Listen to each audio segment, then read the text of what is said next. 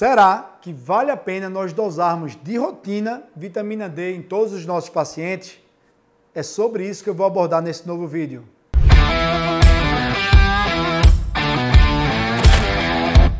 Olha, se tem um assunto que sempre gera muita polêmica e dúvidas, é a tal da vitamina D.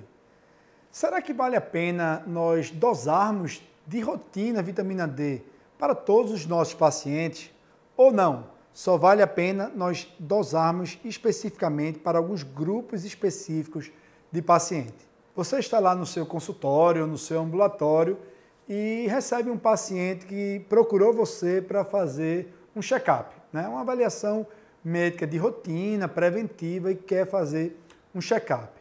E aí você vai lá, faz a consulta e no fim vai solicitar alguns exames ali de rotina. Né? Nesse exame de rotina, será que vale a pena a solicitação de dosagem de vitamina D? Será que vale a pena dosar rotineiramente para todos os pacientes a vitamina D, mais especificamente a 25 hidroxivitamina D, que é, a, que é a forma da vitamina D de maior meia-vida e que é, reflete de forma mais fidedigna os estoques de vitamina D? E aí? Será mesmo que a gente deve incluir a vitamina D na nossa lista de exames de rotina? A resposta para isso ainda gera muita polêmica, até porque existem poucas evidências científicas que norteiem essa conduta. Então, o que eu vou dizer aqui para vocês é muito baseado em opinião de experts e opiniões de recomendações de sociedades médicas. Atualmente, a maior parte das sociedades médicas e dos experts recomendam que só devemos dosar a 25-hidroxivitamina D em algumas populações de pacientes selecionadas.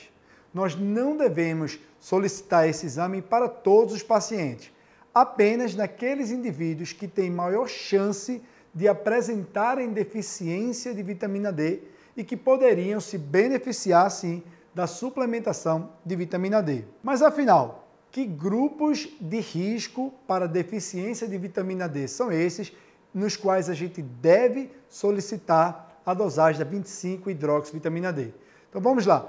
Pacientes idosos, sobretudo os idosos institucionalizados, que têm menos exposição ao sol e, portanto, maior chance de ter deficiência de vitamina D.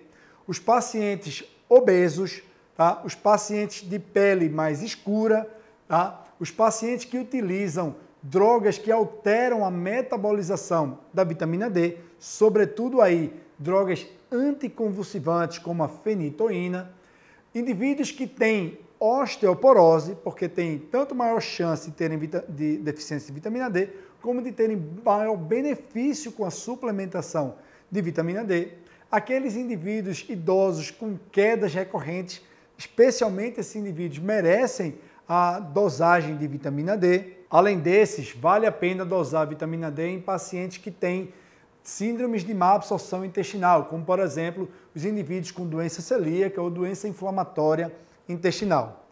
Fora esses indivíduos que eu citei, na população em geral, sobretudo numa pessoa jovem e saudável, não parece valer a pena solicitar de forma rotineira a vitamina D.